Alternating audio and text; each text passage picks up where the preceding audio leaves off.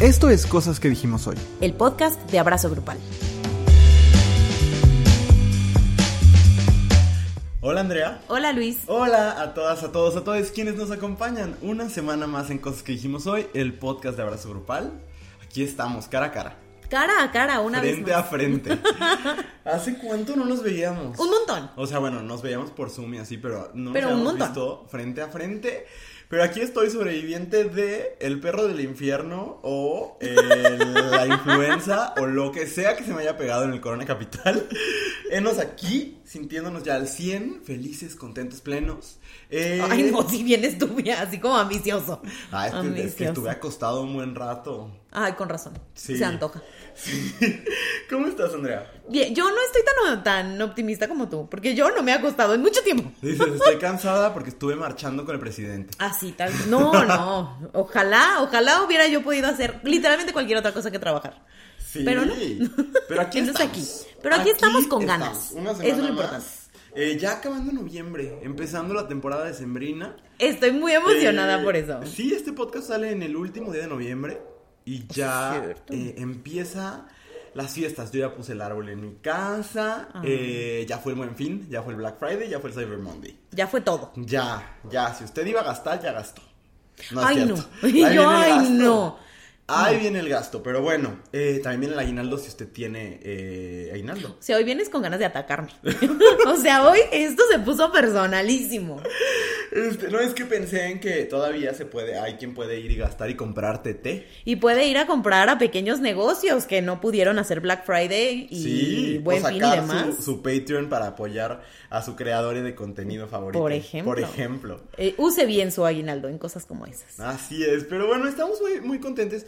Esta semana vamos a hablar de el cringe, que creo que ya hemos hablado de eso en alguno de los millones de episodios que tiene este, este podcast. Pero eh, vamos a hablar de, de lo que nos da cringe, que es esta reacción como de pena ajena. Pero sobre todo el por qué nos da cringe, ¿no? Como creo que de repente hay estas narrativas detrás.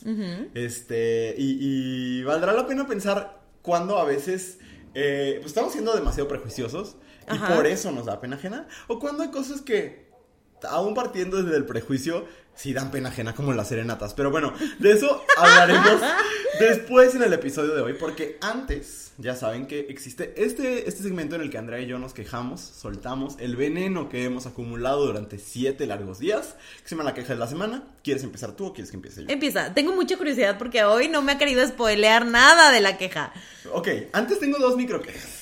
Órale. sabes que, que de repente Hoy tengo muchas bien cosas que decir. bien no, pero es rapidísimo. Ok. Lo primero es que yo me parece ridículo, me parece patético. Ok.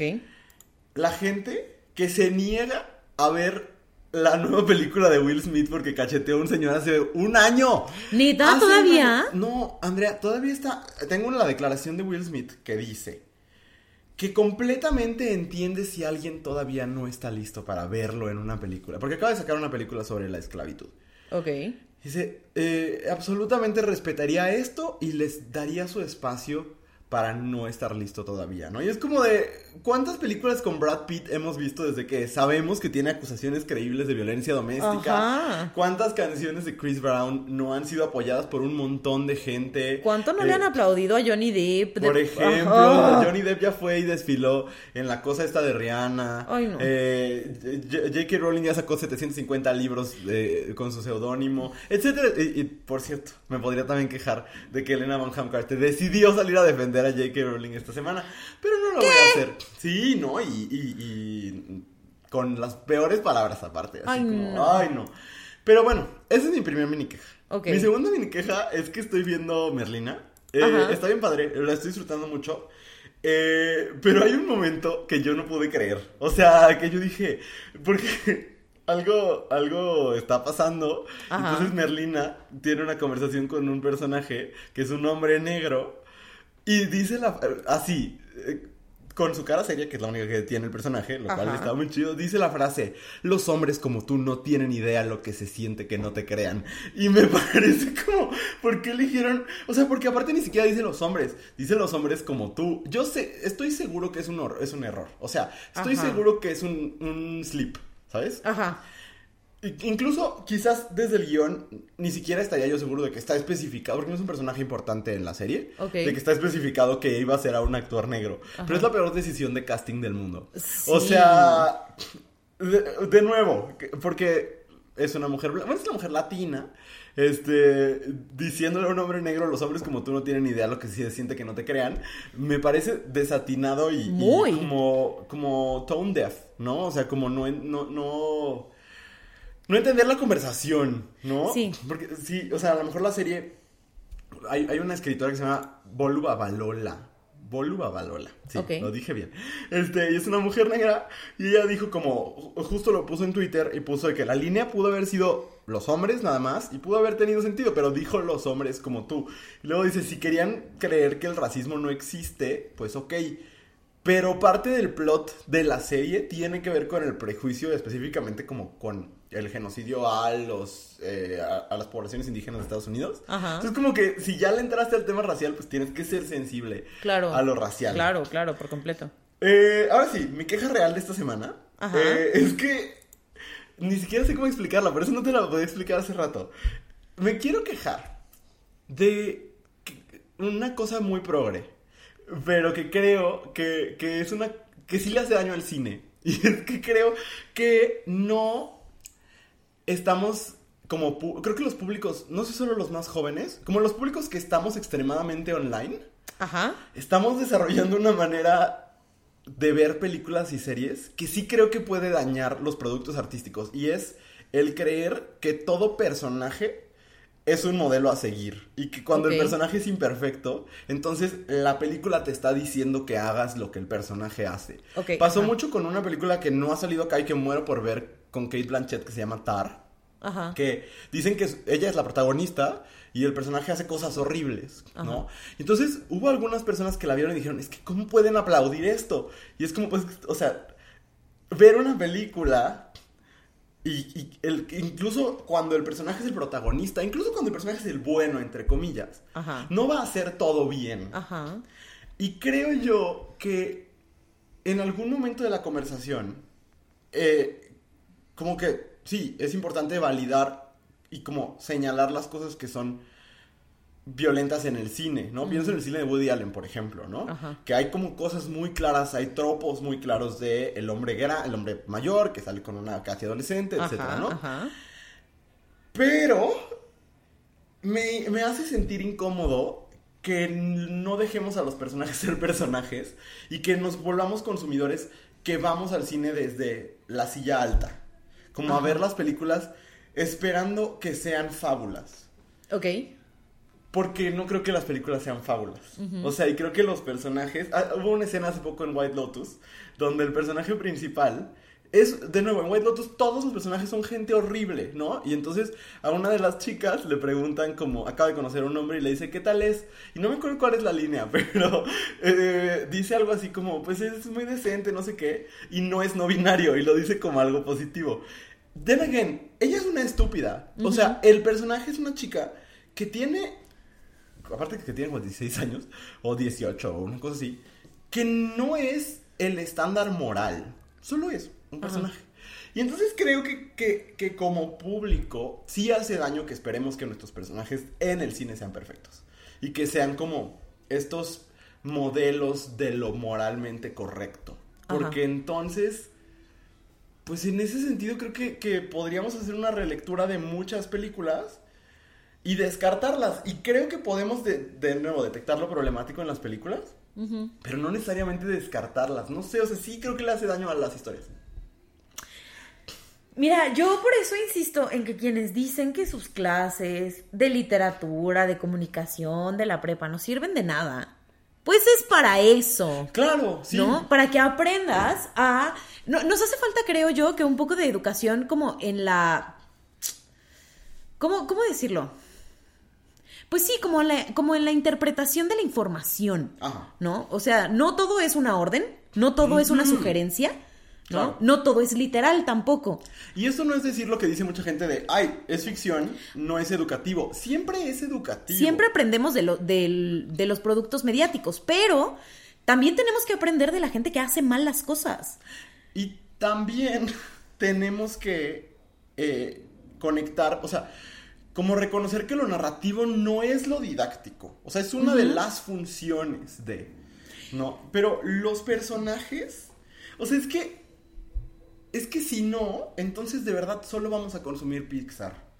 Sí, ajá. O sea, si, si solamente vamos a aceptar como moralmente correctos los productos donde el personaje es rectísimo, entonces solo vamos a terminar eh, consumiendo tramas súper simples. Y creo que no es el punto. No, al contrario. O sea, al contrario, deberíamos estar complejizando las conversaciones alrededor de tramas complejas. Exactamente. Pero la, sí creo que nos da miedo y nos da flojera. Porque es, es mucho más fácil decir, ay no, es que es, es una pésima persona. O decir, ay, es que está bien bonito. En lugar de, de, de, de hablar sobre las decisiones grises que toman muchos personajes. Y- Y, que tomamos nosotros también en la vida real. Eso, güey. Y de conectar con esos personajes grises. Porque otro tweet que vi esta semana que me parece importante es como, es- dice, hay un- una cosa cultural extraña sucediendo en este momento en el que mucha o, o alguna gente joven cree que son progresistas mientras son profundamente conservadores. Y, Ajá. y que es un fenómeno del que creo que se podría hablar mucho, porque vaya que lo veo sucediendo, lo veo sucediendo en la comunidad LGBT, en muchos movimientos.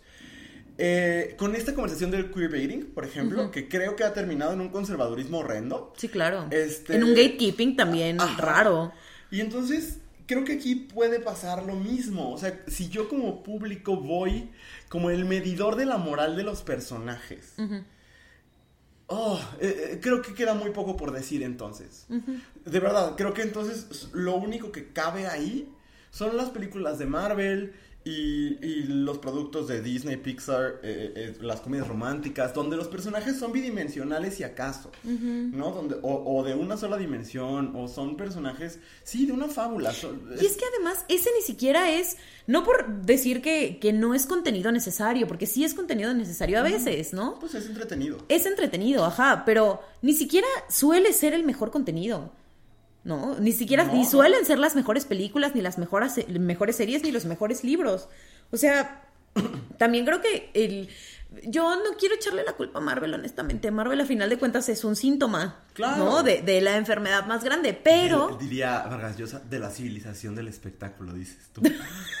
pues no sé, no, no sé si yo citaría a Vargas Llosa en mi vida, pero sí creo que es un síntoma de lo que, de lo que estás platicando, ¿no? Y que entonces, eh, yo alguna vez lo, lo platicaba con alguna amistad que se molestaba mucho porque yo decía que las películas de Marvel son demasiado simples, siempre sabes qué va a pasar, Ah. porque siempre sabes qué va a pasar. Pero es parte de su encanto. Exactamente, y las vas a ver porque lo divertido es ver cómo van a llegar a eso. Ya sabes quién va a ganar esa batalla, pero lo divertido es ver cómo van a llegar a eso. Sin embargo, yo sí creo que el acostumbrarnos a consumir solamente lo que ya sabes dónde va el desenlace y donde vas justamente a recibir una confirmación de tu moral y no donde vas a hacerte preguntas, se te atrofia el cerebro. Claro. Se te atrofia el cerebro. No tiene que ser todo el tiempo. Tampoco estamos estudiando de que 24-7. No. Y ni tienes que estar estu- eh, haciéndote preguntas existenciales cada que vas a ver una película. Pero sí creo que si es lo único que consumes, sí se atrofia el cerebro. Sí, y de nuevo, o sea, los personajes no son un proxy de la moralidad de la época. Los personajes son personajes. y cuando una película es una clara celebración del racismo, por ejemplo, o de la misoginia, eh, claro que, pero se nota. ¿No? Y, y se nota cuando es la postura del director, Ajá. cuando es la postura del creador. A veces la gente solo está contando historias. Y a veces a la historia le queda que el personaje sea un machista. Claro. ¿no? Eh, pasa mucho. O sea, y hay grandes personajes que tienen tintes problemáticos. Pues por lo menos una gran época de, de la era del cine, ¿no? Ujú, Porque, Claro. Y, y los, los productos se sostienen, ¿no? Y no sé, me parece, me parece importante. Hay una película mexicana que se llama Las Niñas...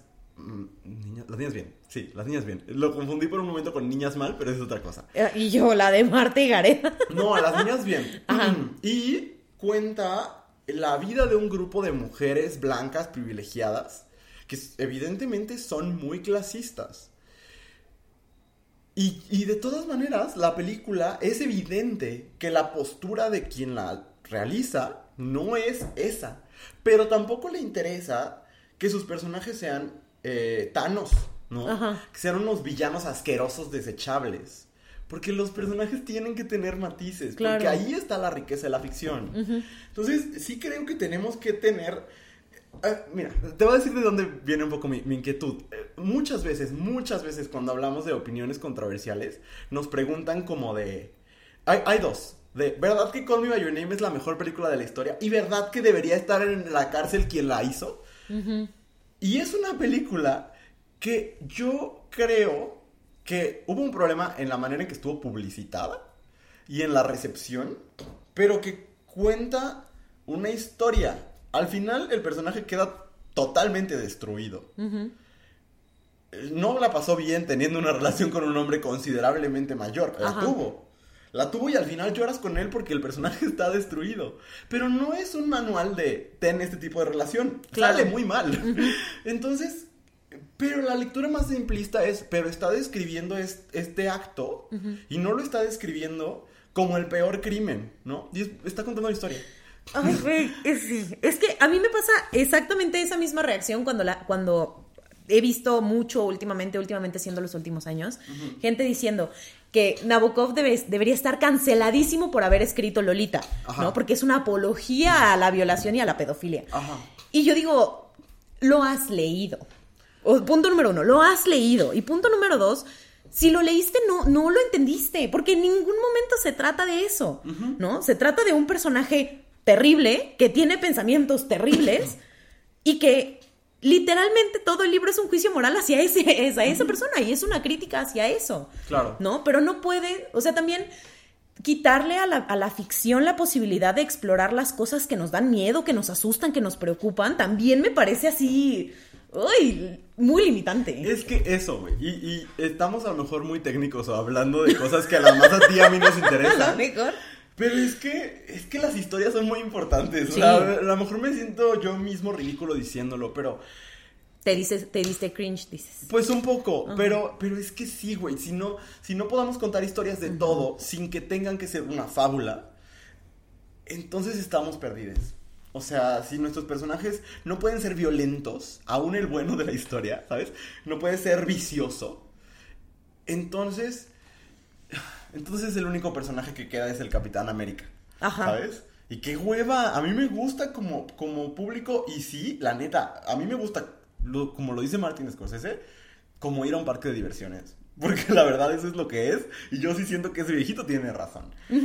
Eh, Sí, de- sí. Porque él no dijo quemen los parques de diversiones. Esa, exacto, pero pues ay, también la- quienes creen que Marvel escribe eh, piezas de arte nunca antes imaginadas, por favor. O sea, tampoco seamos ingenuos. Y, y hay un arte complejísimo en los cómics. Y, por ejemplo, el diseño de, de vestuario de, de Wakanda Forever es, es sublime. De verdad, es para mí de los más bonitos de este año.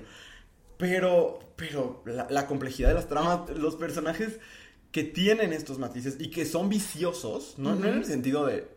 No en el sentido literal de la palabra de que se Ajá, drogan y se alcoholizan también, pues. Sino que tienen vicios, que tienen muchos defectos. Son personajes que tenemos que explorar. Claro. Sí. Y ya, ese es mi.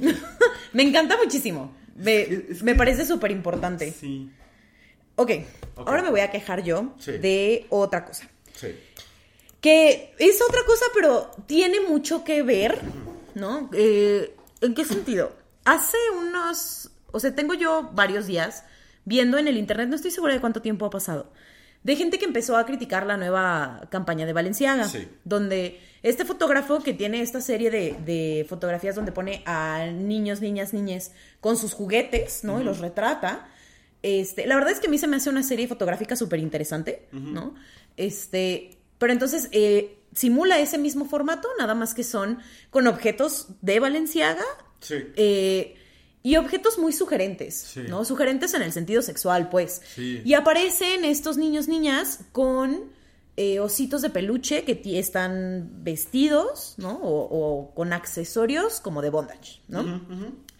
Y entonces la gente estaba de que espantadísima, ¿no? Y me parece que con justa razón, porque de nuevo, aquí siempre hemos hablado que nos interesa que los espacios sean seguros para todo el mundo, Sí. incluyendo las infancias, ¿no? Sí. Y cuando decimos que desde espacios como la comunidad LGBT, debe haber espacios para infancias, siempre debe ser pensado en que las infancias estén seguras y protegidas. Y ponerles en ese contexto no es protegerles, ¿no? Pero entonces sale eh, la gente a, a quejarse.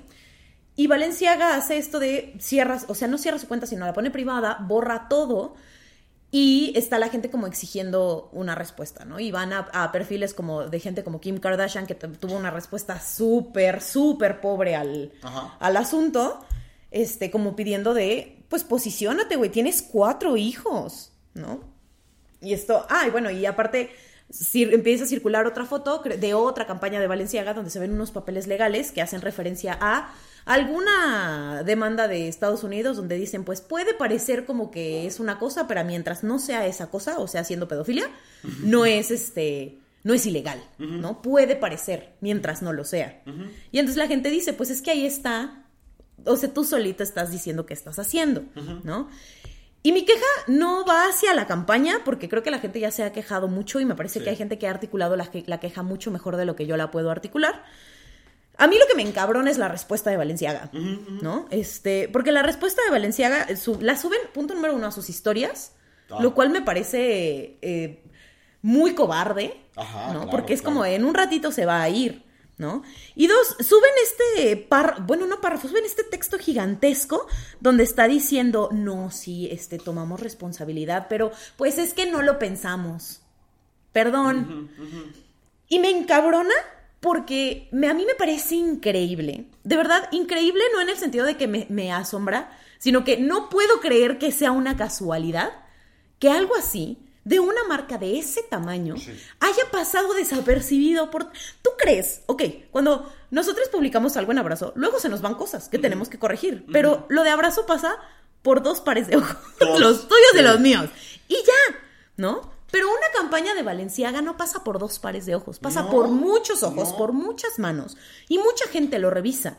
Hay gente que lo propone, gente que lo ejecuta, gente que lo revisa y gente que lo autoriza. O sea, tiene muchas etapas. Y a nadie en todo ese proceso le llamó la atención. Lo que han estado diciendo constantemente es, es que esos osos no tenían que estar dentro de la campaña. Y luego, desde que viste las fotos, pudiste haber dicho, no, van de regreso. Incluso, incluso si fueras tan ciego ante lo que estás diciendo, ¿no? Si fueras tan estúpido como para no darte cuenta y sabes que ahí hay un elemento que no va dentro de tu campaña, lo quitas porque no va dentro de la campaña, ¿no? Entonces, esta, esta como respuesta tan tibia me molesta y porque al final es como de sí, sí, vamos a, este, a organizar, a acercarnos a organizaciones que buscan cuidar este, a las infancias del abuso y la explotación. Y mira, eh, se lee bien bonito, pero means nothing. No. De nuevo, eres una marca súper grande, con muchísimo capital, y esto no tiene dos días, tiene ya rato. Sí. ¿No? Deberías tú, yo quiero suponer, tener un equipo de gente que trata este tipo de crisis, porque esto es una crisis, ¿no? Entonces, este, eh, a mí me impacta mucho cómo todavía seguimos pasándole por alto a las marcas y a la gente el decir, ups, no me di cuenta, perdón si te ofendí, Ajá. voy a hacer algo. Claro. Bueno, ¿qué vas a hacer? ¿No? Pide una disculpa genuina. Decir, ay, no me di cuenta o perdón si te ofendiste, no es una disculpa. O yo, yo de verdad genuinamente quisiera saber cuál era la intención. Ajá. O sea, si había un discurso, no lo encontré. No, sí está. Solo que es muy preocupante. o si había ahí otro discurso, ¿sabes? No lo entiendo. De verdad, genuinamente yo lo y digo, es que no hay manera. No hay forma. Sí. Si hubieran salido a decir, ay, es que la intención artística era esto, no lo pudimos traducir. Ajá. Confiamos ciegamente en el artista. Ajá. entonces el artista hizo esto y dijimos, pues bueno, o sea, esa es su intención. Pero no, a la fecha no lo entiendo. No. Y entonces decir como de, ay, nada más soy tonto, pues no, güey, o sea, no puede ser, no puedes. Y si solamente eres tonto, entonces todas las personas que estuvieron en esa cadena para sacar esa, esa, este, ese promocional, esa campaña, lo que sea, deberían estar despedidas porque todos son tontos. ¿Sabes? Hoy no puedes tener a un ejército de tontos trabajando en tu empresa. No, no es, no. es óptimo. No, entonces eso me molesta. No, no solo me molesta la campaña, me molesta la respuesta, me molesta lo tibio de la respuesta y me molestan las, las intenciones ambiguas de, de acción. Ajá. Porque ajá. no dudo que tengan la intención, pero no hay nada concreto. No. ¿Tú crees que no pudieron ya haberle hablado a alguien Sí, y decir, el- que el comunicado dijera, ya hicimos una Claro. alianza con tal. Pero no. ninguna organización se las aceptó. pues no, pero de todas maneras pudieron haber dicho nos acercamos a tal y si ninguna se acercó, entonces, ajá, revísate. Sí. ¿No? Y luego el idiota, la- bueno, no el idiota, sino la gente diciendo, ven como Kanye West algo sabía, chinguen a su madre, Ay, sí, chinguen a su cola, no. No, no. O sea, no, no, no soporto todo lo que está sacando como de la gente Sí. esta, esta campaña. Y sí, sí creo que eh, deberíamos ser menos facilotes Sí. a la hora de perdonar este tipo de cosas, porque se nos olvidan bien fácil.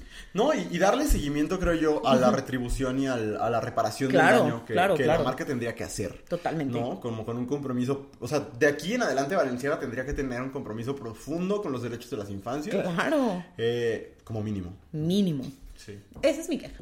Muy bien, muy bien. Pues vamos a una pequeña pausa y cuando regresemos tenemos, eh, vamos a hablar de las cosas que nos dan cringe. Bueno, que nos dan cringe a nosotros y las que le dan cringe a nuestros seguidores. Así es. Y cuáles son los discursos que están detrás. Vamos. Si estás disfrutando de escuchar este podcast, hay mucho contenido como este todos los días en arroba abrazo grupal en Instagram y en TikTok.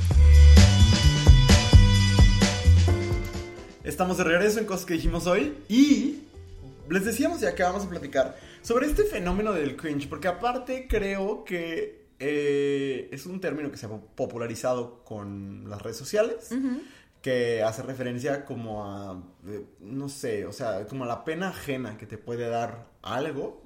Eh, a veces tiene que ver contigo, pero normalmente no tiene que ver contigo y lo ves y te da cosita. Creo que el, el cringe sí lo podríamos traducir como cosita.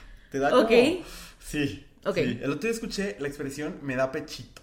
Ah, chingado. Sí, y no sé qué sea. Me da pechito. Sí, lo oí en la tele. Pero que te da como algo, como, ay, como que sientes raro, como que sientes, Ajá. así, ¿no? Y entonces, eh, vamos a empezar con las cosas que le dan cringe a nuestros seguidores, ¿te Ok, parece? me parece perfecto. Si alguien nos puso la gente que es demasiado positiva, no puedo. Entonces, Ok. Vamos a analizarlo, porque ¿a ti también te da cringe esto? Sí. Sí, a mí también, muy cabrón. Sobre todo alguien que no sabe leer una habitación, ¿sabes? Uf. Como uf. de todo el mundo está bajoneado, pero llega esta persona así como de ¿qué onda? ¿Cómo están? ¿Qué-?" No. La gente que, No. que, que es muy feliz en la mañana, por ejemplo. Ay, no. Sé feliz en silencio. Ajá, ajá. ¿Sabes? Es- Creo que es como muy loud. Ajá. En la mañana.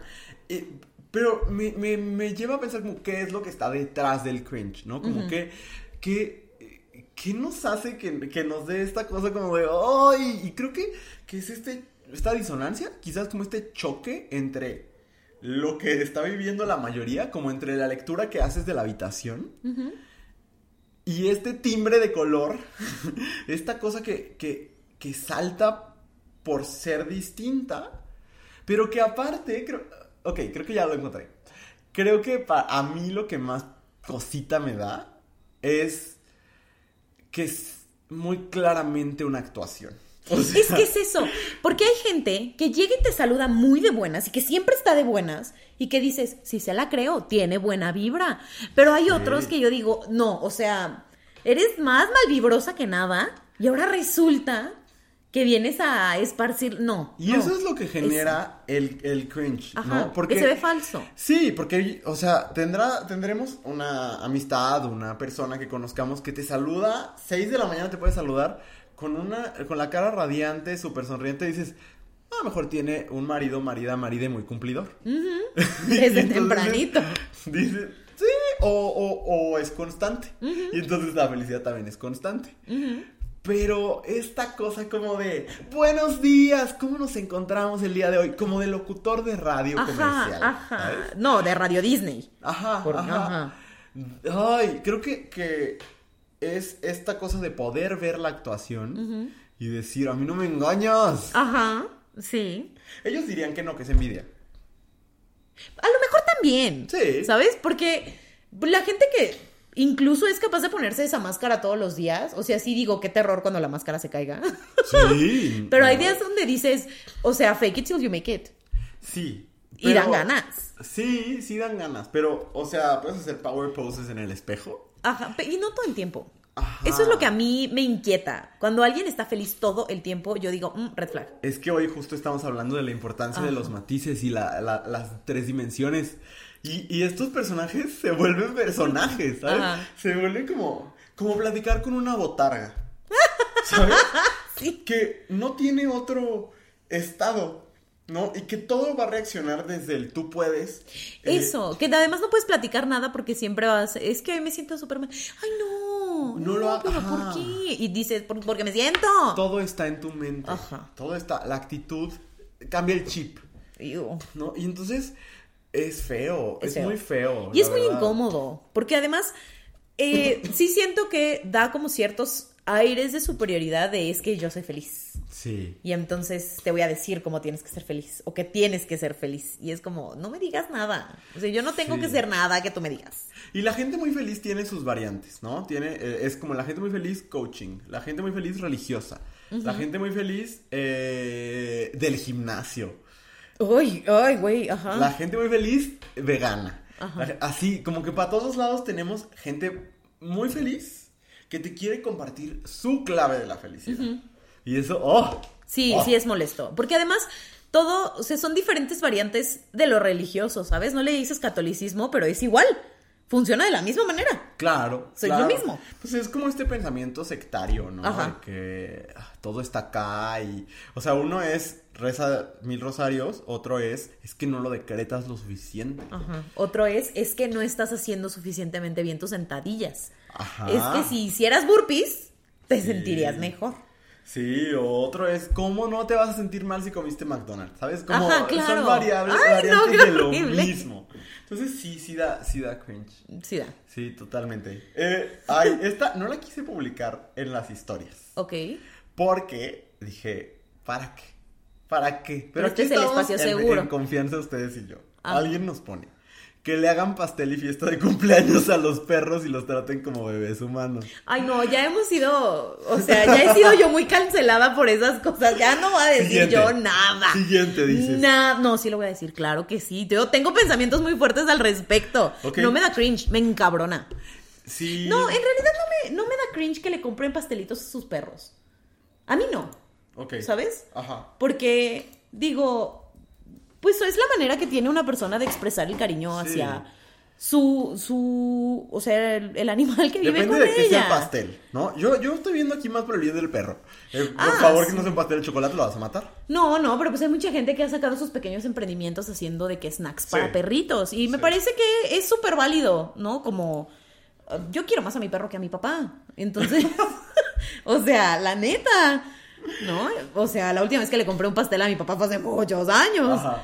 Entonces, lo puedo entender. O sea, creo que cada quien tiene una manera de expresar el cariño y el afecto que le tiene a algún ser de una manera distinta. However, Ajá. que los traten como bebés, Ajá. ahí es donde sí entra el cringe y la molestia Sí. y el encabronamiento, porque no son bebés, No. son animales. Ajá. Y es, no estamos jerarquizando. Para nada, solo Estamos diciendo, son docentes. es como si distintos. quisiéramos darle de comer igual a un bebé que a un perrito. O Sí. sea, no es posible. Tan solo los perros no son gatos, ¿sabes? O sea, esto suena ya a una cosa religiosa horrible. Estamos hablando de diferentes especies de animales, ¿no? Este, y de nuevo, los tratos son distintos. Ajá. Porque, pues se necesita, porque tienen prácticas distintas y, necesidades distintas. Exactamente. ¿no?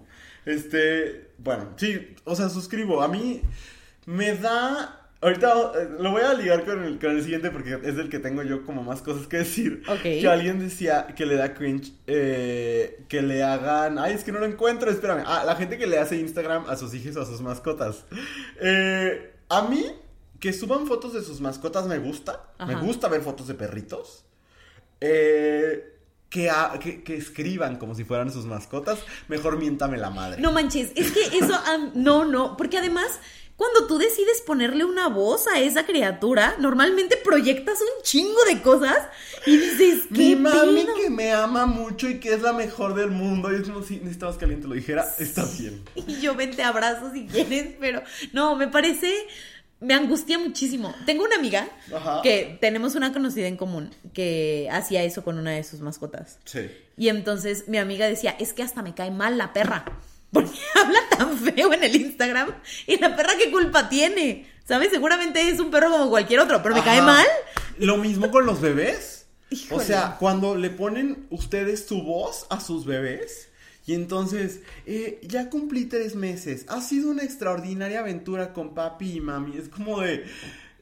si tú me quieres contar cuál ha sido tu aventura, como mamá, como papá, como persona que ejerce la crianza, está hermoso, de verdad, qué padre, y qué padre, pero, pero no, y cuando, no, y ya, el colmo es, si dicen, eh, y se lo escriben así como de, mami, me duele la pancha, y, ay, no, no, no, me No, no, mato. no lo soporto. No, no. Yo creo, yo esperaría, me gusta pensar que esas son las cosas que en otra época, en el Ajá. futuro, la gente va a ver hacia atrás y va a decir qué perro oso.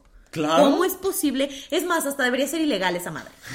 O sea, es como la gente que hace contenido en redes o blogs de familias y dices, deja a tus criaturas Sí. ser niños, niñas, niñes en paz. Sí. O sea, no, me, me, me genera muchas cosas. Sí. Y es como de si usted quiere ser famosa, señora, si usted quiere ser blogger, pues sea blogger. Pero deje a su criatura de seis meses en paz. Sí. Y te digo, o sea, si quieres una cuenta de puras fotos de tu perrito, no me da cringe, al contrario, me voy a, me voy a, ¿cómo se llama? En Instagram, te voy a seguir, este, iba a decirme a suscribir. Órale. Te voy a seguir, pero que tu perrito no hable. No. O sea... Y de veras, no vuelvan protagonistas a alguien que no les dio consentimiento de crear ese contenido alrededor suyo. Por ejemplo, esta, ¿cómo se llama la chica que tiene a un niño como de seis años o cuatro Ah, años? esa me salía. Ajá, Salma y Salia. Una reina. Eh, su contenido me gusta porque su contenido se trata de ella. Sí, y de- de su ser y de mamá. ajá, y de ser mamá, pero se trata de ella. Sí. O sea, nunca habla por su hijo. No. Y cuando lo muestra es como muy, siento yo que muy Con respetuosa. respeto, sí. Ajá. Entonces dices, bueno, va, pero ya hablar en nombre de, me, ugh. Ay, no, sí, es- no, no solo el nombre, a- a- o sea, habitar el personaje, Sí, sí. ¿sabes? Es un ejercicio deshonesto. sí, Sí. rarísimo. Sí, bien. ¿Qué más le da cringe a nuestros seguidores? Por cierto, estuve buscando varias definiciones en Urban Dictionary Ok. para, como para complementar. Y sí, tal cual es como cuando alguien actúa o hace algo que es vergonzoso o incómodo y te hace sentir, pues tal cual, pena o incomodidad, ¿no? O sea, como- y luego dice, esto me gusta, el sentimiento de inconformidad o incomodidad física sin que algo físico le pase a tu cuerpo, que suele ser causado por eh, pena ajena, eh, o viendo cuando a alguien le pasa algo incómodo o algo más, como las opiniones o los actos con los que no estás de acuerdo.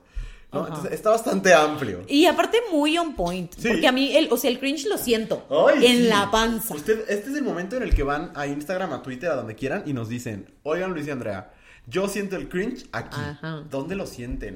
Sí. Yo no sé, sí, como en la panza, como, oh, Y me dan escalofríos, Ah, así sí. me pongo chinita. Sí. Eh, alguien pone, este, los memes de transferencias bancarias, me dan pena ajena más no poder. Mira, tengo yo una conocida que dice, pues aquí hay más necesidad que dignidad, amistad. y si a mí alguien me quiere hacer una transferencia bancaria, yo no le voy a negar el placer. A mí, ¿sabes que Sí me dan pena ajena, pero en general creo que tiene que ver con el humor caduco. A mí me da mucha pena la gente que, que usa las cosas que ya caducaron. Y eso es muy mi asunto, ¿sabes? O sea, yo lo reconozco que es producto de que soy una ¿Cómo es persona... que somos amistades? Pregunto yo. Es, producto de que soy una persona muy en el internet. y, y como muy... La, lo- lo- la tendencia me interesa mucho, ¿sabes? Entonces... Pero no, es que tú no usas humor caduco. Tú, a- tú, tú, tú escuchas despacito, que es otra cosa.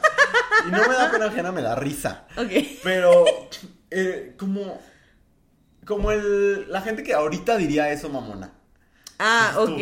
Es que ya. Sí, ya, Ya, o fue. sea, si eso fuera un producto y te lo comieras, No, te, mueres, daño. ajá, sí. Entonces, ese Ya ni en los expendios se vende ya ese pan. En realidad es una cosa mínima, ¿no? Que no tiene ninguna relevancia, pero que sí da como cosita porque es esta sensación de. Creo que ahí sí es una proyección como de pena ajena, como de. ¡Ay! Ella cree que lo está haciendo bien. O sea, como she, think- she thought she ate. Ajá. ¿Sabes? Como de cree, cree que está con, con los chavos.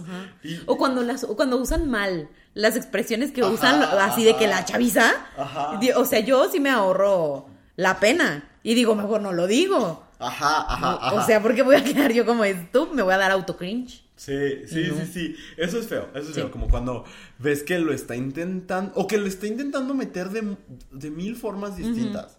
En el Corona Capital estábamos esperando, ay, ya voy a dar muchos detalles y, perdón si me escuchas, persona, pero estábamos esperando un artista, mejor, Ajá. así.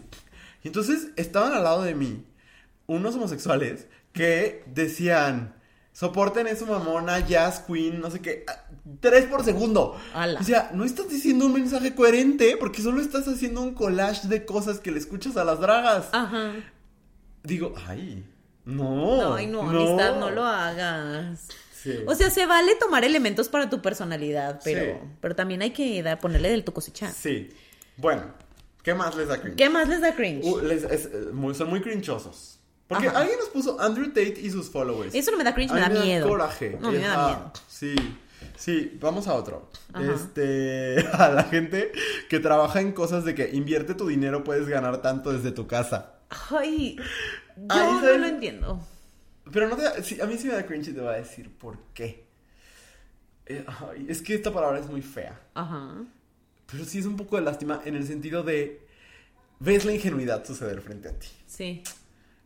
Pero no es culpa de la gente, o sea, no, creo que no es culpa de quien cae en eso, creo que todos podríamos caer en eso ante la necesidad. Es que es eso. Entonces, más que otra cosa, me da como, Hay más necesidad que como dignidad. coraje y, y- y como... Siento que se están aprovechando de personas. Sí, sí, sí estoy de Sí. acuerdo. Sí, aunque luego, luego, hay otros que al revés, que te están viendo la cara. ¿Cómo? Sí, o sea, hay gente que es plenamente consciente de que eso no sirve, pero te lo va a ofrecer para verte la cara. Ah, sí, sí, sí. Eso no me da cringe, me da coraje. Sí, totalmente. Es que no sé, me parece como un asunto. No sé, no puedo decir que me dé cringe, solo me da mucha angustia. Sí. O sea, me da mucha angustia. Oye, también nos pusieron que les da cringe los fanáticos religiosos. Y yo te voy a Híjole. decir que los fanáticos religiosos me dan miedo, más que otra cosa. Ajá. Pero de la cultura católica pop reinventada, esa me da mucho cringe. El reggaetón, reggaetón católico. Güey, ¿por qué son así? Este, eso me da cringe. Por ejemplo, este... A mí me da muchísimo cringe la gente eh, católica de TikTok que luego quiere ajustar los trends para que hablen de Jesucristo. Ay, y es no. como, por favor, no lo Ay, hagas. O sí, sea, no. sí, no. Jesús era original. Sé original tú también. Ay, sí, no. eh, eh, esa, esa... Ay, no, no, no, no. Es que, es que neta... Neta, eso sí me da mucho cringe. Sí, o sí sea, ay, sí. No, nos bajarán el, el podcast si pongo. Voy a poner 10 segundos de Pepas Católico. Pepas, la canción de Farruko. Ok. La ubicas. no. Eh, Pepa llama para la seca. Ah, ok, sí. Ajá, esa. Pero católico, ahí te va.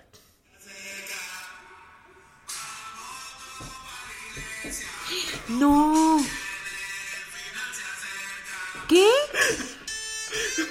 Ya. No, ya. no, no, no, no, no, no. Güey, ese tipo de cosas del- del- de, la cultura católica pop, como Ajá. que este, que- de nuevo, es que hay mucho cringe en quererle llegar a la chaviza. Claro. De nuevo tiene que ver con el trying too hard. Aparte, seamos bien honestos. O, o sea, a la chaviza no le puedes llegar. A la chaviza solo le llega a la chaviza. Ajá, Tú ajá. tienes que ser el adulto. Vamos No. todos a la iglesia. No, no, no, no, no. Nunca me había sentido yo menos invitada a ir a una iglesia. Ay, Uy, no. ese tipo de cosas. ¿Y te acuerdas que antes, me acuerdo mucho de la versión reggaetón del taxi? Yo, yo sigo su camino, yo, yo. Sí, No, sí, no. Oye, tan buenos que son los católicos para inventar canciones. Ay, claro que no, se roban un buen. Eso O es sea, histórico. sí. Desde la de. No sé por qué. Decidieron robarse la de Blowing in the Wind de Bob Dylan. Ah, El sí. Saber que vendrá. Ajá. Y le pusieron su propia letra. No, no Pero tienen buenas canciones. Sí, O la sea, de. Ay. Ángeles volando. Me en encanta. este lugar. O sea, un hitazo. ¿Qué Un hitazo. En medio del pueblo y junto a la. Del templo. Del pueblo. Y en junto a medio la- del templo. Del pueblo. No, ¿por qué del pueblo? Pues porque es para el pueblo y del pueblo. Subiendo y bajando Ay, en todas mera. las direcciones. ¿Cuál es tu canción de Hijitas, favorita? Esa. Yo, güey, hay una que, que siempre he pensado que es de musical. O sea, tiene, tiene la de piedad, piedad. Ah, piedad, ajá. Señor. Y que de repente empieza, solo tú eres santo, solo tú, Señor. Es como, siento que son diferentes personajes. ¿Ves? O sea, hitazos, hit tras hit, pero insisten en, en, en no ser Es originales. como de los miserables. Ándale, Y ajá. luego ya es tú que quitas el pecado. O sea, ahí, ahí tiene capas. Sí, es complejo. Es complejo. Pero eso, bueno, en la capital del cringe, Destroyer, del que ya hablamos en otro episodio. uf, pero de nuevo, ¿no? Es esta cosa como de, de querer a fuerzas entrarle al- a, la chaviza. Y a la, a la chaviza, a la juventud. Vamos todos a la iglesia. Ay, no. No. ¿Qué no, tal? No. Te sorprendí con esa. Verdaderamente no, no me lo esperaba. No lo vi venir. Oye, alguien pone que le da cringe la gente que hace ruido al comer. A mí no, a mí me da asco. O sea, Sí. no la gente, el acto. Ok. O sea, la gente no me da. Decir que alguien te da asco es muy feo. Sí. Eh, pero el ruido sí me parece asqueroso. Sí, sí puede llegar a parecer También asqueroso. depende del ruido. Sí, también. Porque tampoco hay alguien que coma de que completamente silencioso, güey. ¿Cómo? O sea, o sea, si hace su fotosíntesis. ajá, pero no hay forma. Sí, pero yo creo que hay ruido. O sea, y depende del alimento también. Ajá. O sea, por ejemplo, no hay manera de comer palomitas sin hacer ruido. Exactamente. Pero no es lo mismo el ruido que el ruido de estoy comiendo palomitas con la boca abierta. Sí, totalmente, totalmente. Por eso yo a mí tampoco me da cringe, solo si me da como Y depende, De te digo. ¿no? Ajá. A esta no le entendí. Alguien pone que le da cringe que la gente diga feliz lunes. Es que creo que va muy de la mano con lo que decíamos hace rato de que la gente que está feliz todo el tiempo. Ajá. O sea, como cuando llegas al trabajo, o sea, imagínate tú, llegando al trabajo, siete y media de la mañana, todavía está oscuro, no te has tomado el café, estás apenas procesando que tienes que empezar otra semana laboral y llega alguien así de, ay, hola, feliz lunes. ¿Por qué? O sea, no me digas qué hacer, no me digas cómo tiene que ser mi lunes. tono. Ay, a mí feliz lunes se me hace bien. Bueno, no, bonita semana. Ándale, eso todavía. Bonita semana sí. Uh, a mí lo que me choca es que me digan con toda la actitud. Oh, Ok, ajá. Me enerva. O sea, a ver, es lunes con toda la actitud. Cállate. Pero es que es como muy, muy cultura godín, siento Ajá, yo. sí. Es igual del de vámonos que aquí espantan. Ay, Es- claro. O sea, es cultura godín que dices. A mí me da cringe porque digo, no puedo creer que. O sea, ya no. Ya no, porque ahora he pasado al mundo. No estoy desempleada, pero he pasado al mundo. No de dinero desempleada, sino de sin Del dinero del emprendimiento. Pero cuando yo las, yo decía, es que cómo me convertí en esto. O sea, ¿en qué momento me convertí yo en una godín? Ajá, ajá. Y me daba como, no cringe la persona que lo dice, sino el que yo pertenezco a ese círculo, ¿sabes? De que en cualquier momento voy a ser yo.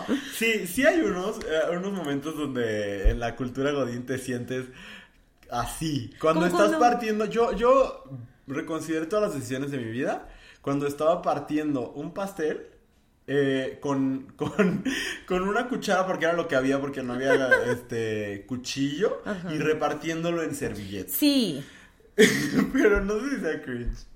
es que sí es, sí, Sí. es, porque, o sea, nadie sueña con ser godín.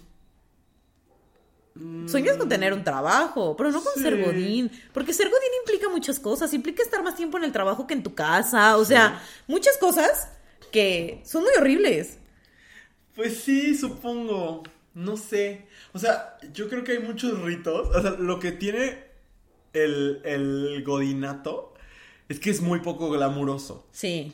O sea, yo me acuerdo el- este año cuando grabamos la, la campaña de Netflix que nos hicieron el favor de volarnos y que fuimos, grabamos, estuvimos entre celebridades. Ajá. Nuestros amigos eh, Pablo y Raulito nos llevaron a cenar trufa. Pizza Este, de trufa, qué cosa tan Ajá, deliciosa. y volamos de regreso y al siguiente día estábamos de vuelta en nuestro trabajo Godín. Ajá.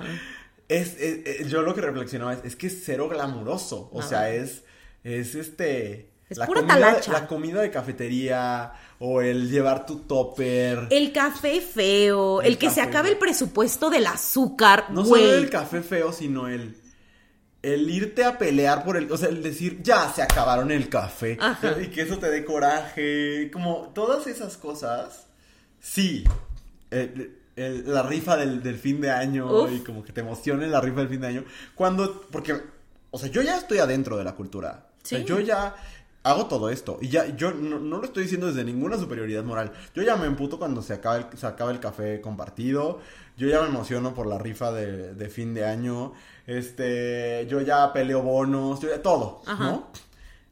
Pero cuando te das cuenta, pues sí te da cringe. A- auto, auto cringe. Auto cringe. Sí. Sí, pero creo que va por ahí. Sí, como el darte cuenta que. Como el ver que tú eres de lo que se burlan en el internet. Sí, güey, es que no sabes cómo me pesa, güey, cómo me pesa. Digo, porque también tiene que ver con este asunto de darte cuenta de que ya no eres la chaviza. Sí. O sea, de, de que tu generación ya creció. Y no solo ya creció, ahora eres, eres la adulta de la que se burlan en el internet. Es, me parece muy Pero, fuerte. pero eso no da cringe, eso se siente feo. O sea, sí. O sea, darte cuenta que tú ya eres el meme. Sí, Está sí, fuerte. sí, está fuerte, está fuerte. Y además creo que a ninguna generación le había pasado de la manera en la que nos está pasando a nuestra generación, porque nosotros crecimos con el internet. Sí. Y entonces ahí estamos desde hace rato y ahora llegan un montón de mocosos a burlarse de lo que hacemos y es como, ¡ah! Pero. ¿Cómo? Ah, Cuando concluyamos, seguramente lo vamos a decir, pero. El cringe. Es algo que se siente raro y que sí viene, honestamente, de una situación de superioridad moral. totalmente, De decir, totalmente. yo, em, yo siento feo que tú lo haces porque tú lo estás haciendo y no yo. Claro. Y creo que a veces lo que toca es abrazar el cringe y saber que de muchas formas vas a dar cringe. Y Ah, si, sí. por ejemplo, si lo que te hace feliz da cringe, abrázalo. Pues sí. Honestamente. Porque, porque en realidad, inherentemente, no, habrá cosas que son malas y dan cringe. Ok, a lo mejor sí. Pero el cringe no tiene nada de malo. Es que es justo lo que estaba pensando. No sé si haya cosas malas que den cringe. Yo creo que más bien las cosas malas dan, generan Sí, otras cosas. sí. Porque el cringe me parece inofensivo. Sí, sí. ¿no? O sea, O sea, si tú eres feliz bailando, vamos todos a la iglesia, pues es, tú, eh, de verdad, en realidad no hay nada de malo en eso, sí, claro. ¿no? Y eh, pienso mucho en Taylor Swift que lo que ha hecho ha sido abrazar el cringe Sí. y hacerlo su marca. Y pues muy inteligente. Maybe a little bit too much. Sí, sí, pero sí, o sea, sí, muy inteligente de su parte. Sí, totalmente. Sí. Total, totalmente. Bueno. Eh, ¿Qué más? ¿Qué más le da cringe a nuestros seguidores? Los mamados y su obsesión con llegar a la cima y no pain, no gain. Ay, mira, no sé si eso me da cringe tanto como preocupación. Ok.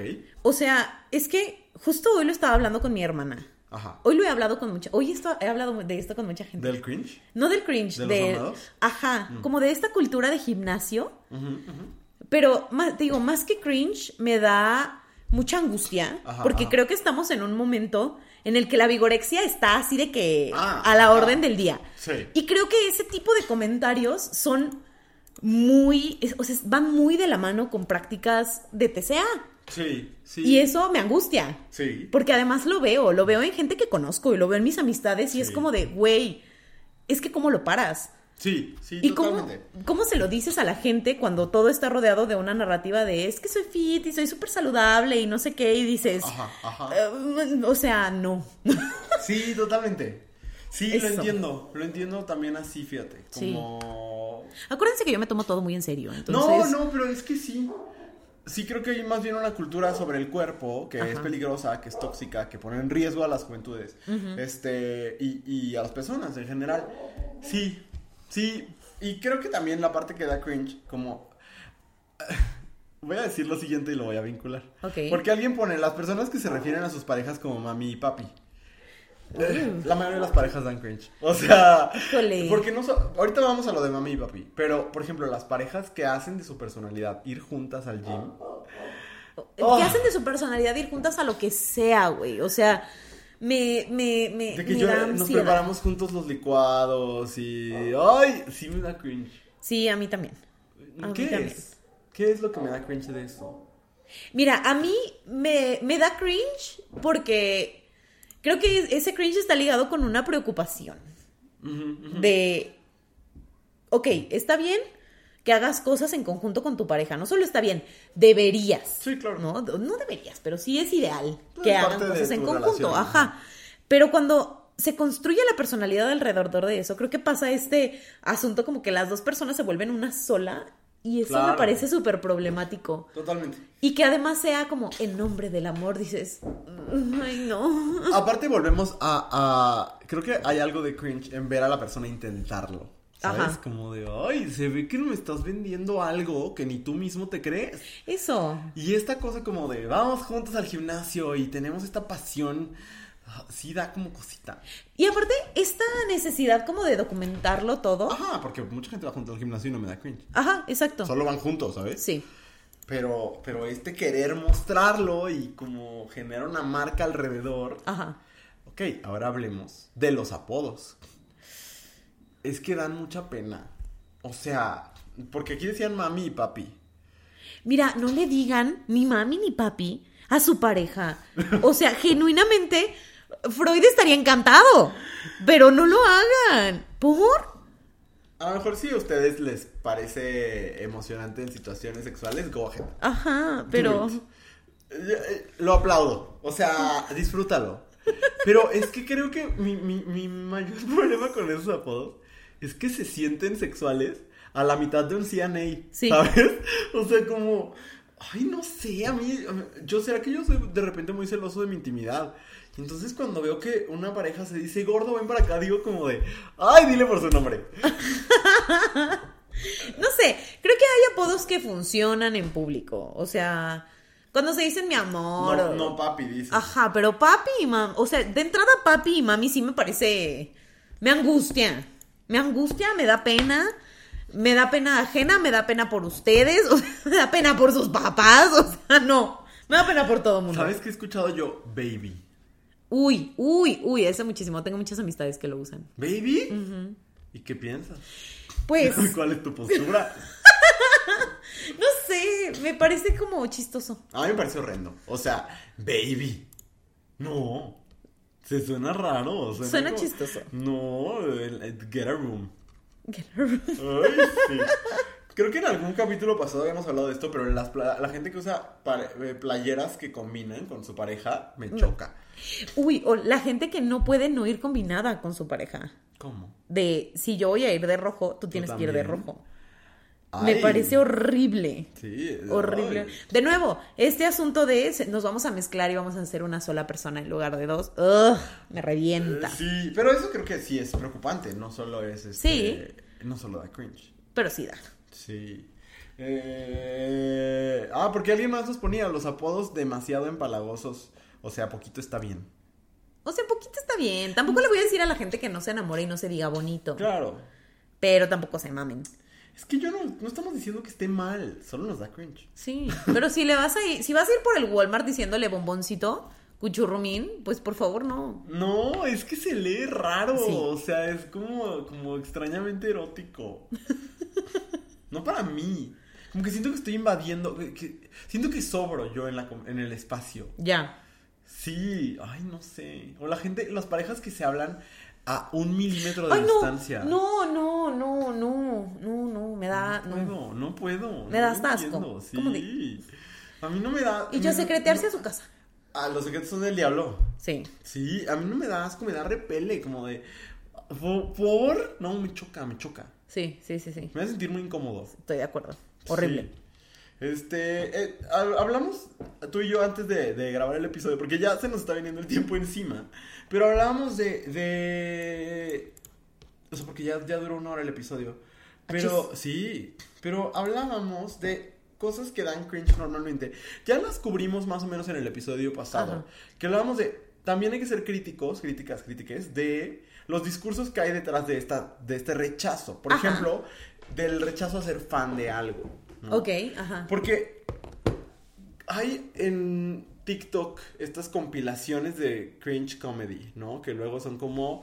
eh, o, o estos videos del Hiots de los que hablábamos el otro día, ¿no? Que son estos videos de fans siendo muy fans, ¿no? Y entonces Ajá. muy maquillados o muy disfrazados o, o llorando porque van a ver a Ariana Grande o no sé, es- eh, pasa con fans del anime, pasa con fans del K-pop, pasa con fans del pop en general, como de las divas del pop, por ejemplo, o de boy bands, o de artistas tipo Harry Styles.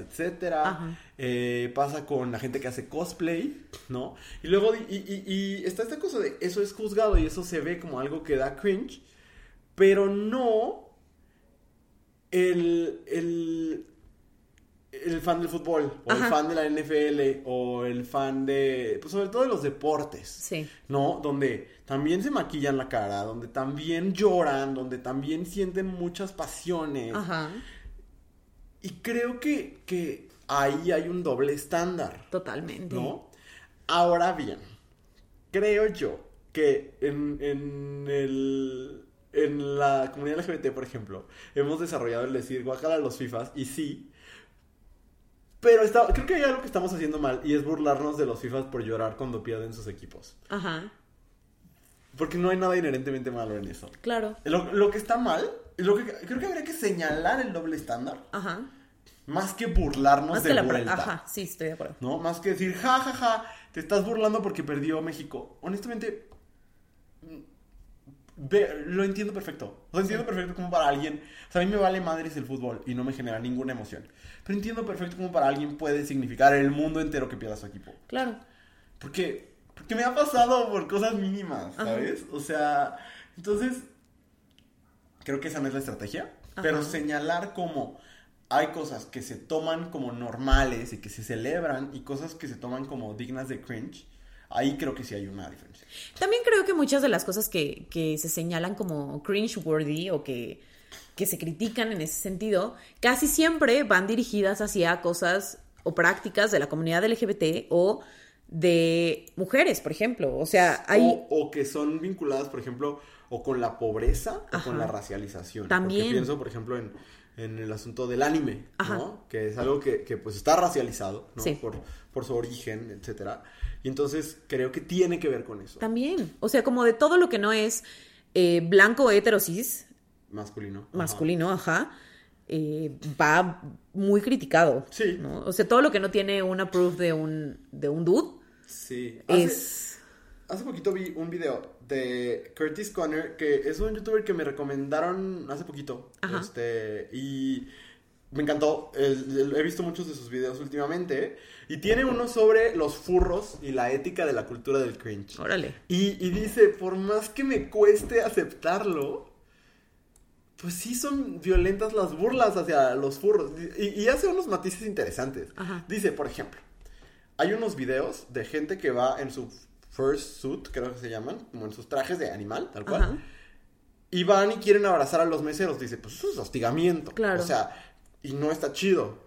Y que fuera yo en mi traje de leopardo a una consulta médica sería impráctico y sería poner en una posición súper incómoda al doctor. Claro.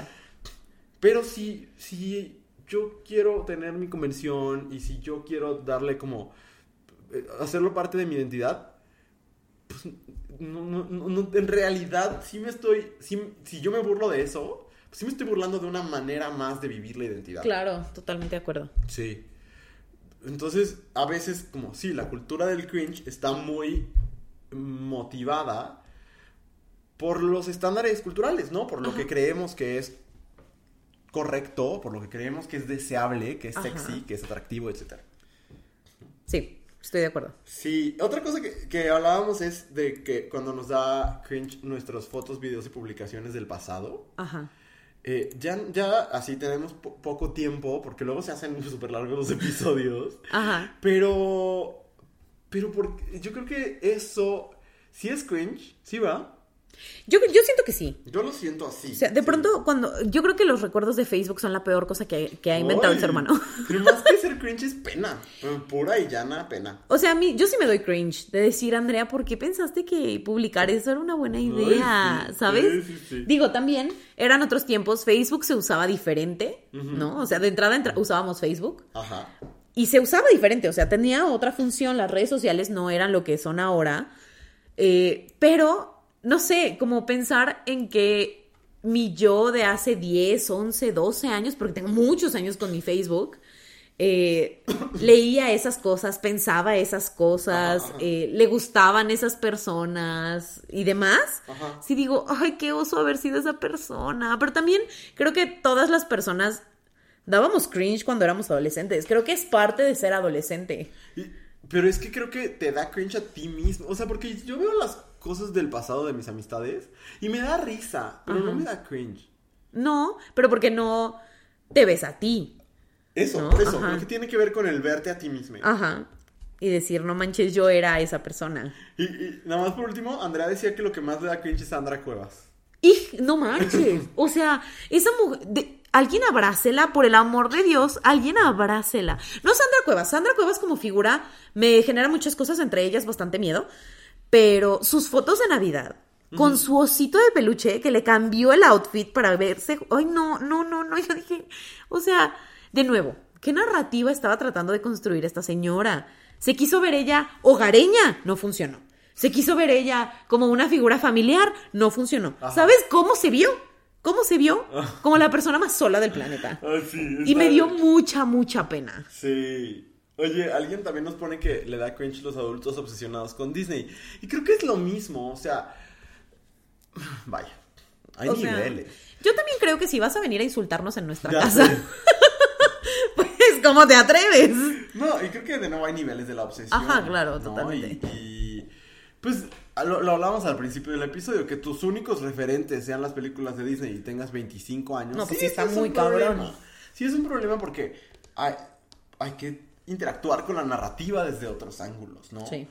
Pero en sí, que tengas una enorme afición por Disney, no, no al nivel de nosotros, que somos pues bastante normis. Sí. Eh, sino a la gente que verdaderamente ahorra todos los años para ir a Disney y va y se queda en los hoteles de Disney y es su vida y demás. Pues honestamente, de nuevo, de nuevo es un juicio. O sea, Claro. de nuevo viene de un decir, ay, no lo entiendo. Y que no lo entiendas porque tú no lo harías no significa que sea de pena. Y sabes que para mucha gente, las personas que están como obsesionadas con Disney o que son muy fans de Disney, cuando son adultes, dicen, pues es que ya les toca crecer. Sí. Y perdón, pero el mundo no es un lugar bonito en la mayoría del tiempo. Y si tu lugar feliz y el lugar donde te sientes segura y donde dices, aquí puedo sentirme apapachada de un ratito, es en Disney, pues it's fine. ¿Es una corporación malvada? Sí, pero ¿cuál no es? Sí, O sea, Exactamente. Eh, sí. Es que justamente eh, este chico Curtis Conner tiene un video del- de los Disney Adults y decía eso. Ajá. Como de. Pero una de las críticas es por qué pondrías gran parte de tu personalidad en una corporación malvada. Pues todos, o sea, de una u otra forma todos. claro. ¿no? O sea, sí. Muy bien, pues a ustedes, ¿qué les da cringe? Que, eh, yo, yo creo que sí la conclusión es, pues un poco abrázalo, ¿no? Sí, abraza tu cringe. Reconozcamos que, que pues a veces damos cringe y que eso Y no pasa nada. pasa nada. No, pasa, nada. Bien, pues vamos a una pausa y regresamos con recomendaciones, ¿te parece, Andrea? Vamos. Si te gusta lo que estás escuchando, no olvides seguirnos en tu plataforma de podcast favorita o en todas. Estamos de regreso en cosas que dijimos hoy y es momento de las recomendaciones donde le decimos, vaya usted a ver, escuchar, leer, consumir esto. Sí. ¿Quieres empezar? ¿Quieres que empiece? Voy a empezar. Va. Resulta que eh, se ha dicho en varios episodios, pero eh, estoy pasando por un momento extraño en mi vida, que ha implicado que me tengo que mudar. Y eso implica vivir en un espacio que no es mío todavía. O sea, no es mío en el sentido de no se parece a mí, no huele como yo, no... ¿Sabes? Sí, es, sí, sí. es un espacio ajeno. Sí. Y entonces he tenido yo muchas crisis existenciales al respecto en las últimas, en los últimos días. Sí. Me pasó hace un par de semanas que tenía que comprar desodorante y no encontré el, el aroma de desodorante que tengo 10 años comprando. Y así, full meltdown en el Walmart. porque tenía que escoger otro aroma de desodorante. However, eh, para como ajustar este espacio nuevo que tengo que habitar, eh, decidí que necesitaba yo escoger cómo olía. Y punto número uno, gran recomendación, el apropiarse de los espacios desde los olores Como perro, dices. como perro. O sea, y si usted no se siente cómodo haciendo pipí en las orillas de su habitación, puede, me compré la vela de Snickerdoodle que olimos el otro día. Me la compré. La de Bath and Body Works. Ajá, Ay, porque la compré en el Buen Fin, con mucho descuento. Ay, qué chido. Pero esa no es la manera en la que aromaticé mi guardo. La manera en la que lo aromaticé fue intentando hacer creer a mi banco que yo tengo mucho dinero y me compré un aromatizante de Sarah Home. Órale. Muy caro, Ajá. pero si usted tiene 600 pesos que a lo mejor no que le sobren, pero que no le pese invertir en este pequeño... este, Invertir. a mí, para mí fue una inversión, porque ahora entro a mi cuarto y digo, ay, no manches. Ajá. O sea, qué delicioso, ya lo siento mío. Ajá. Pero entonces yo les vengo a recomendar que, aunque no lo vayan a comprar, se dirijan a su Home más cercano y vayan a oler el aromatizante para habitaciones que se llama White Lotus. Ok, Es una experiencia. ok. Desde, desde la- el color del frasquito y el aroma es la cosa más deliciosa del Ay, universo. qué chido. O sea, genuinamente, vayan. Si, si por ahí tienen ustedes dónde comprar velas de, de Bath and Body Works, busquen un... Suelen venderlas en Liverpool. Ajá, busquen la de Sneaker Doodle. Es la navideña y 10 de 10. Sí, las velas de Bath Body Works son para mí las únicas que sí mantienen su olor durante mucho tiempo Ajá. y te invaden de olor la habitación de una manera muy agradable. Y este, si no la, si no hay un Liverpool por ahí donde ustedes viven o luego en Liverpool tardan en actualizarlas. eh, o sea, si usted vive en Ciudad de México o en Guadalajara o Querétaro o en estos lugares donde sí hay tienda, ya chingo. Porque son tiendas donde hay millones de velas. Ajá. Pero si no, con, júntese con sus amistades y pidan de a varias porque con cierta cantidad no te cobran envío. Ay, qué belleza. Pues compren, el- bueno, no compren, pero vayan a ol- oler esa vela y vayan a oler el aromatizante White Lotus de Sarah Home. Sí. Neta, neta, yo sentí que mi vida mejoró en un 300% desde que compré esa madre. ¿Me puedo unir a tu, a tu recomendación? para decir Claro, algo? claro. Eh, como eh, cuando en tiempos de más frescura, yo recomiendo muchísimo la vela de Champagne Toast. Ay, Ese es mi olor favorito de Bath and Body Works. Y el jabón, Y el el jabón. para manos. El Uf, jabón, pa- o sea, que tus manos huelen al Champagne Toast. Es delicioso. Ya, de verdad, sí, Sí, sí. muy bonito. Ahorita entré eh, a la página y dice envíos gratis y tres meses sin intereses en compras mayores a 1500. Eh, Ay, debiésemos, mira, de vez en cuando. Sí, y, y entregan rápido, yo ya he pedido de ahí. ¿Ah, sí? Y sí, bastante bien. Ok. Amazing. Bueno, esa es mi recomendación. Muy bien. Pues déjenme, yo les recomiendo. eh, pues creo que es la mejor película que he visto este año. Eh, está en Amazon Prime Video. eh, y es lo que la película que Argentina mandó al Oscar para mejor película extranjera este año. Estoy seguro que estará nominada. La película se llama Argentina 1985. Ok. Eh, es de este año, dura 2 horas 20 y la protagoniza, quien de verdad creo que es uno de los mejores actores vivos, Ricardo Darín, que usted conocerá por El secreto de sus ojos. Órale. Este, y también sale un chico llamado Francisco Bertín, que según me contó mi hermana, salía en Casi Ángeles cuando era, cuando era chavo. Órale. Este, y cuenta la historia de un grupo de abogados liderado por eh, Estracera, Julio César Estracera, eh, que termina la dictadura cívico-militar en Argentina y entonces, por primera vez en la historia del mundo, se lleva a juicio a unos ex Ajá. a los excomandantes, ¿no? Eh, entre ellos Videla y demás. Este, y, y la película es cómo, aun cuando terminó la dictadura, hay una constante intimidación hasta ese equipo, hacia ese equipo, comandado por el fiscal Estracera. Este, y, y cómo él logra armar el caso, cómo se- nadie quiere trabajar con él, entonces eh, arma un equipo de gente súper joven. eh, y es una extraordinaria película sobre el poder del, tes- de- del testimonio, de, de las voces afectadas por la violencia, eh, y sobre la reparación, y sobre la justicia. eh, y, y es una película muy tradicional en su forma, eh, pero sublime en su ejecución. O sea, la ambientación, estás perfectamente como, como transportado a, a los 80 sin que sea este escupitajo de los 80, ¿sabes? Que luego quieren ambientar y entonces las canciones son las mismas de siempre para que sepas que es ochentero y los peinados son, o sea, como, no, aquí es un ejercicio de ambientación muy sutil, Ajá. pero muy efectivo y de verdad este hombre es, es un enorme actor, Ricardo Darín. Eh, la película está padrísima, de verdad padrísima. O sea, es, sucede mucho en tribunales y, y todas las escenas en los tribunales son emocionantísimas. Es un periodo de la historia que, que creo que hay que saber en general en Latinoamérica, ¿no? Ajá. Como el, este, este momento en el que Argentina sale de, de una dictadura y busca la justicia Ajá. y cómo aun cuando las dictaduras acaban, no desaparecen los efectos de las dictaduras y de la violencia. Eh, no, o sea, es una belleza, una belleza, de verdad, eh, me encantó. Eh, repito, se llama Argentina 1985, la pueden ver en Amazon Prime Video y llorar mucho. Ay, qué fuerte. Pero aparte, ¿sabes qué pasa? que es fuerte, pero no es una, no es un llorar eterno. Tiene momentos francamente cómicos, otros conmovedores. Eh, tiene muy buen ritmo la película, no se cae. No, digo, aquí no hay una se- sección de la anti-recomendación, pero contrario a lo que va a mandar México este año, que es Bardo, que es una verdadera cochinada. Ay, no. Este, no, no, es una película muy bella, de verdad muy bella. Eh, entonces vayan a verla. Hay que hacer una sección de anti-recomendación. Anti-recomendación, no vea Bardo. No voy a Pero Bardo. sí vea. Me, me equivoqué de actor para decir quién era el, el que salía en Casi Ángeles. Porque sí, Ricardo Darín es el protagonista y es- de verdad es una, una belleza de actor.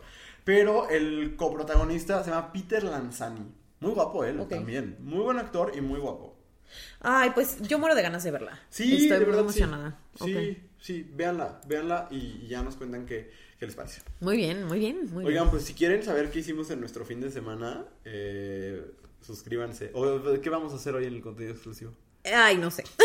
Bueno, si quieren enterarse de cosas que no se enteran en este episodio, Ajá. escucharnos sin filtros, Ventaneándonos. así es. La semana pasada se ventaneó y esta semana habrá más ventaneo. Sí. Eh, siempre al mismo tiempo que sale el episodio, sale también el contenido exclusivo en nuestro Patreon, patreon- patreon.com diagonal abrazo grupal. Este, y, y nada, pues no solamente tienen contenido exclusivo, tienen acceso a nuestros clubes y tienen acceso a todos nuestros cursos habidos y por haber grabados y tienen el privilegio de apoyar este proyecto. Lo cual agradecemos de todo corazón. Muchísimo de su apoyo. La verdad es que sí. Y pues nada, muchas gracias a quienes se quedaron hasta acá. Gracias, Luis. Gracias Andrea, nos escuchamos la próxima semana. Adiós. Esta fue una producción de Abrazo Grupal. Nos escuchamos en este mismo espacio todos los miércoles por tu plataforma de podcast favorita y el resto de los días de la semana en arroba abrazo grupal en Instagram y TikTok. No olvides suscribirte para que no se te vaya ningún episodio. Y si estás pasando por un momento difícil, acuérdate que no estás sole, sola, solo. Esto también pasará. Te mandamos un gran abrazo grupal.